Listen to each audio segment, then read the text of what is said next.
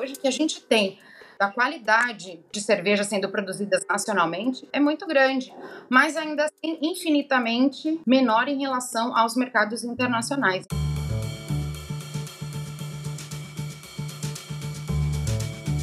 Olá, sejam bem-vindos ao Um Café e a Conta, o podcast para quem empreende em bares e restaurantes. Eu sou Danilo Viegas, chefe de redação da revista Bares e Restaurantes, e no episódio de hoje eu converso com Érica Rocha. A Érica trabalha na Brewsmith, empresa pioneira na gestão de bares cervejeiros. Por lá, ela é responsável pelos diagnósticos, planejamento estratégico e análises financeiras, além de desenvolvimento de cultura organizacional, capacitação das lideranças e também contribui na elaboração de cartas de cerveja e harmonizações. Nossa ideia é transformar informação em produtividade para o seu negócio. Então, obrigado, Érica, pela presença. Eu fiz aqui uma breve apresentação do seu trabalho na Brutus e é já um currículo de peso, né? Danilo, eu que agradeço pelo convite. É uma honra estar aqui, poder falar um pouquinho aqui sobre o meu trabalho que eu tenho desempenhado ao longo desses anos. Já estou aí há 10 anos no mercado cervejeiro, então realmente consegui ajudar aí bastante negócios, algumas empresas aí a, a estruturarem e potencializarem seus negócios. Legal. Érica, para começar então, eu queria fazer uma pergunta mais abrangente, um tanto quanto didática. Para você, quais são os principais desafios no mercado cervejeiro hoje no Brasil? Bom, vamos lá. O mercado cervejeiro, ele é relativamente pequeno no Brasil. Primeiro, acho que falta um pouco mais de união em relação ao mercado.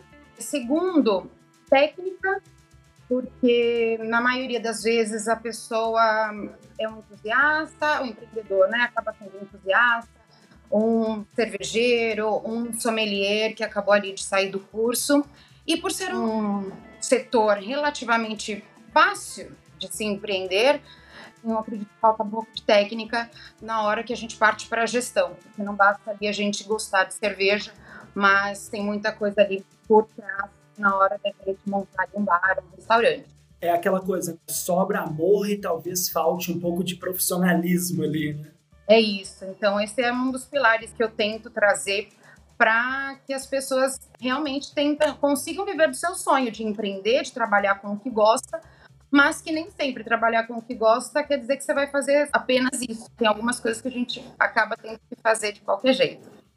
E é importante a gente ressaltar que há uma oportunidade de empreender um segmento do setor que tem uma margem de crescimento muito legal devido às mudanças de comportamento dos consumidores há 10, 15, 20 anos atrás, não se falava de cerveja, entre aspas, artesanal, e eu digo entre aspas porque a gente vai entrar um pouco nessa toada depois, como, por exemplo, é hoje. Se antes nós estávamos também, entre aspas, presos a rótulos mais convencionais, hoje existe uma gama de sabores, de possibilidades diferentes que ganham cada vez mais a cabeça do consumidor brasileiro. Exatamente. Dez anos, como você falou, na época que eu entrei neste mercado, a disponibilidade de rótulos era tudo importado. Hoje, o que a gente tem da qualidade de cerveja sendo produzidas nacionalmente é muito grande, mas ainda assim infinitamente menor em relação aos mercados internacionais. Então a gente tem aí uma possibilidade muito grande de crescimento e de desenvolvimento nesse mercado e o papel da Business é justamente esse, ajudar os empreendedores neste segmento.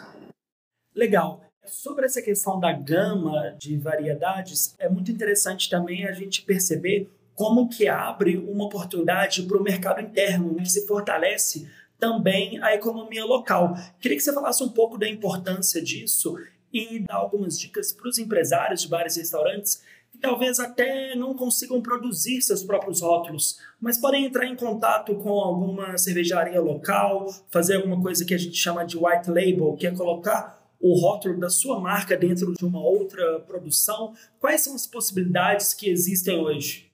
Olha, muita gente começa fazendo cerveja em casa e parte para ir para uma. São as cervejarias ciganas, fazendo esse white label, produzindo. Tem muitos locais que só produzem para cervejarias ciganas. Então, a gente tem aí grandes possibilidades no mercado A gente tem as fábricas que só produzem para cervejarias ciganas, então elas conseguem viver somente disso. Tem as fábricas que também acabam fazendo o white label. Então, tem uma grande possibilidade de retorno financeiro, possibilidade de não só na cadeia produtiva, mas em relação aos empregos, enfim, é isso que eu quero trazer. Tem uma tem uma cadeia de valor ali também que pode ser preenchida, diretas e indiretas. Então é muito grande desde o produtor ali, de quem está fazendo mesmo cerveja. Hoje tem a questão que a gente está desenvolvendo muito interessante, produzindo mesmo e plantando os lúpulos aqui no mercado. Todo mundo dizia que era impossível. Era uma coisa que a gente dependia muito do mercado externo também, o que acabava por contribuir também com o encarecimento do produto final. É isso mesmo. Então, hoje a gente tem aí uma cadeia produtiva e, inclusive, de trabalho muito grande, tanto direto quanto indireto no mercado. Então, acho que a gente tem realmente uma possibilidade de crescimento muito grande nesse mercado. Agora, com essa possibilidade de crescimento, há também o desafio da profissionalização. E por isso que eu queria voltar àquela expressão quando eu usei cerveja artesanal, entre aspas. Porque eu queria que você até me explicasse melhor esse artesanal tem alguns poréns. Pode ser que seja uma bebida feita de forma industrial, porém em pequena escala, como se fosse não, por exemplo, o que a Ambev produz com a Brahma, por exemplo, mas um produto que é da Ambev, por exemplo, a Colorado, ela entra no rótulo popular de cerveja artesanal, quando na verdade ela é mais um rótulo especial, digamos assim. Eu queria que você me falasse um pouco para o empreendedor que está nos ouvindo aqui e tem algumas dessas dificuldades de diferenciação na cabeça. O diferencial do artesanal vai ser em relação à qualidade dos insumos né, e a quantidade que a gente coloca ali na produção. Então, não é somente a quantidade ou em larga escala. Você pode sim produzir, tem, tem grandes cervejarias, não só aqui, mas principalmente fora, né? é o nosso espelho aí que produzem em larga escala, porém é o que vai diferenciar justamente a qualidade dos insumos, né? A gente sabe que as cervejas comerciais, elas não têm a mesma qualidade de insumos que tem uma cerveja artesanal. Então, não é, a diferenciação não é em quantidade, sim na qualidade dos insumos que são utilizados na produção. Uma outra coisa que é interessante, por exemplo, eu estou aqui em Belo Horizonte. E Belo Horizonte sempre teve um bairrismo do bem, digamos assim, um orgulho da sua própria gastronomia. Então tem alguns símbolos mineiros que é como se fosse o queijo, a cachaça. E recentemente nós tivemos esse símbolo da cerveja artesanal por várias cervejarias artesanais que nasceram e prosperaram em Minas Gerais. Mas esse símbolo, esse nosso orgulho foi um tanto quebrado de maneira até muito séria com o caso da Baker. Eu queria relembrar um pouco esse caso infeliz para a gente discutir um pouco aqui sobre os cuidados que tem que ter na produção. Você falou que às vezes a pessoa acaba de sair de um curso de mestre cervejeiro ou de sommelier e já está ali com uma grana guardada, quer investir, mas também não sabe muito bem os cuidados sanitários que é preciso para se produzir uma cerveja. Sem dúvida. A gente sempre pontua justamente na questão de gestão, de profissionalização. Então, como é relativamente fácil empreender nesse, nesse setor, a gente precisa ter esse tipo de cuidado. Justamente não é só fazer o que a gente gosta, que muitas vezes nos cursos onde a gente acaba tendo, né, cursos técnicos somente, é muito pontual na questão técnica da produção, na questão técnica do serviço, mas não da gestão em si, de tudo que vem por trás para você manter uma fabricação, para você manter um bar em funcionamento. Então, é muito importante a gente estudar muito bem o mercado, estudar muito bem que tipo de negócio vai ser aberto, investir conhecimento, porque a partir do momento que você sai do curso, não está totalmente apto para aquilo. Então a gente realmente precisa buscar parceiros, buscar profissionais que já estão ali no mercado e que já alcançaram os resultados que a gente almeja, para que você realmente consiga e não cause nenhum tipo de problema como que foi tão infeliz com o que aconteceu com a Baker. É, exatamente. Queria voltar aqui também sobre essa questão da importação do lúpulo. Você estava falando aí, me nasceu um, um insight aqui na cabeça. sobre essa comparação entre o vinho e a cerveja.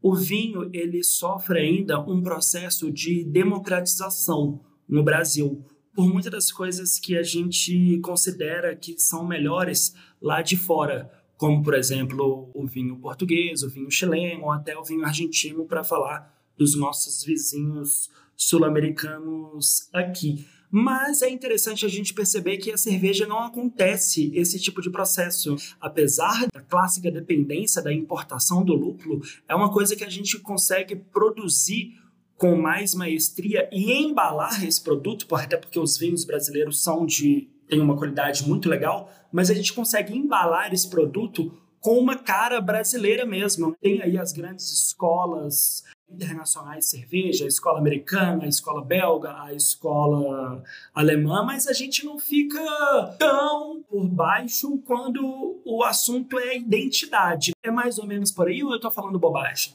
Não, de forma alguma, é perfeito raciocínio. Como eu disse, alguns anos atrás a gente só tinha disponível cervejas artesanais importadas por um período isso ficou realmente muito difícil. As cervejas começaram a ficar um, um valor muito alto, as cervejas importadas e as, e as começaram a não mandar mais as cervejas para cá e a produção de cervejas artesanais aqui no Brasil começou a ficar num nível assim incrível de qualidade mesmo. Então, com um custo é, razoável e é, em relação ao que a gente tinha de cervejas importadas, mas uma qualidade muito equiparável, assim, com lançamentos muito frequentes, recorrentes das cervejarias. Então a gente começou a ter consumo, o consumo começou a aumentar, as cervejarias começaram a crescer. Então a gente está com uma qualidade muito boa. Ano passado a gente teve um crescimento muito grande no, no consumo das cervejas, um aumento aí significativo, inclusive, então isso é muito bacana e eu cresço para que esse mercado cresça cada vez mais mesmo. E é importante também a gente analisar o mercado e conseguir perceber como que essa mudança no comportamento dos consumidores faz com que os grandes nomes mundiais da cerveja também peguem a sua atenção para o pequeno. A gente está falando, por exemplo, da Ambev, que hoje ela tem uma gama de cervejas especiais muito forte, porque a Ambev ela tem uma força, uma musculatura que ela consegue visualizar o mercado popular com cervejas mais populares, mas também o mercado dos rótulos especiais, com algumas coisas que fogem do padrão Pilsen que o meu pai, por exemplo, que hoje tem mais de 60 anos, já está acostumado. Então, é interessante a gente ver como que cada marca trabalha com desenho dessas gerações, né? Eu estou falando aqui, eu e meu pai, por exemplo, assim. Então, a gente consegue perceber, o Grupo Petrópolis também, por exemplo, que está passando por um processo de reconstrução agora, tem a ver também com identidade, tem a ver também com o posicionamento do mercado. E é interessante a gente vislumbrar como que isso muda toda uma estrutura que tem a ver até com os bares e restaurantes. Porque mexe com os grandões lá em cima, mas se movimenta com os pequenininhos aqui embaixo também. O empresário que não tem essa mentalidade, ele pode estar perdendo um grande pulo do gato aí de vislumbrar possibilidades de mercado. Sem dúvida. E esse movimento começou justamente com o aumento na oferta de cervejarias brasileiras. Então, acho que é, foi esse movimento aí dos grandes começarem a olhar para essa oferta tão grande que estava rolando aqui e que ninguém podia ficar de fora. Então, justamente faz muito sentido isso que você falou.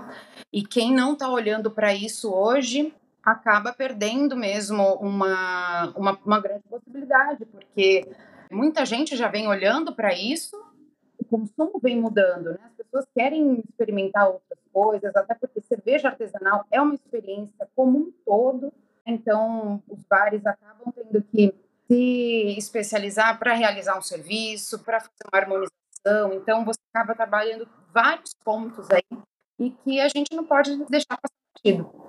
Essa questão da harmonização é muito legal. Eu citei o exemplo do meu pai, ele sempre tomava a cervejinha dele, aquela cerveja bem levinha, bem o pilsen ali, ele falava assim, não, não gosto de tomar uma cerveja comendo, eu vou tomar minha cerveja primeiro e comer depois. E a minha geração já é o contrário. Eu consigo perfeitamente harmonizar com alguns pratos, alguns petiscos e tirar essa ideia, entre aspas, de bebum, né? Eu tô falando eu enquanto consumidor final. Porque é alguma coisa ali que pode até substituir o vinho, como também uma questão mais sofisticada, um encontro a dois, tem o rótulo a cerveja, a escola, que é bom também para tomar com os amigos. Tem uma cerveja que é feita para churrasco, para carnes bovinas, para carne de porco. Ou seja, tem uma variedade imensa de possibilidades que os empresários também eles têm que saber se movimentar ali para poder abocanhar mais espaço. Sem dúvida. A gente tem aí cerca de 140 estilos hoje de cerveja que são aí catalogados. Então tem uma gama muito grande.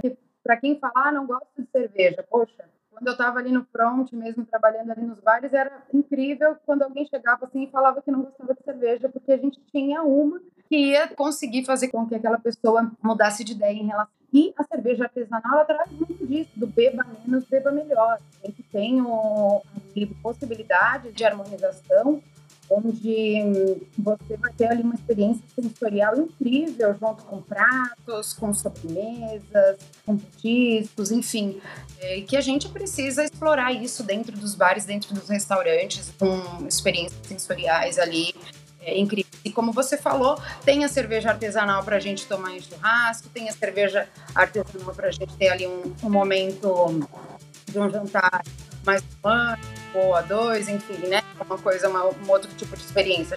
Com tantos rótulos a gente consegue fazer muita, muita coisa. E por isso também a importância da Christmas, né?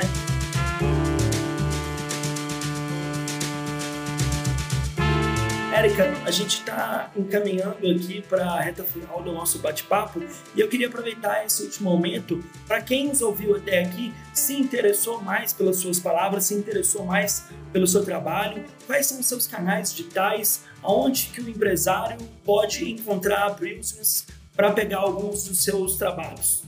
Legal, Danilo. A Business está é, em todas as redes sociais como arroba então é muito fácil de nos achar. A gente consegue aí hoje ajudar vendedores, empresários do setor a estruturarem e a utilizarem a gestão. Então será um prazer poder contribuir no crescimento do mercado cervejeiro. Bom, pessoal, é isso. Nós voltamos na próxima semana com mais um episódio do O Café e a Conta, podcast para quem empreende em bares e restaurantes. Lembrando que esse podcast é patrocinado pela Ambev. O Café e a Conta é realizado pela revista Bares e Restaurantes, tem a produção de Guilherme Paixão, edição e montagem de Lucas Macedo e redes sociais de Flávia Madureira. Esse episódio foi apresentado por mim, Danilo Viegas. Para saber mais sobre como simplificar o empreender e ter mais produtividade em seus negócios, acesse abrazel.com.br revista. Um abraço e até a próxima.